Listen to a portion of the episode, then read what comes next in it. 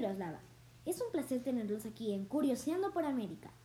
En este día les voy a hablar sobre algunas cosas de México. Primero, hablaremos sobre la cultura. ¿Qué es la cultura?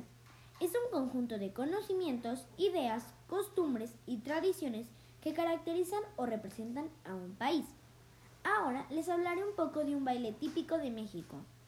Hay muchos bailes típicos y uno de ellos es la danza de los viejitos. Se inició en la región purépecha y se caracteriza por usar máscaras de personas ancianos y bastones.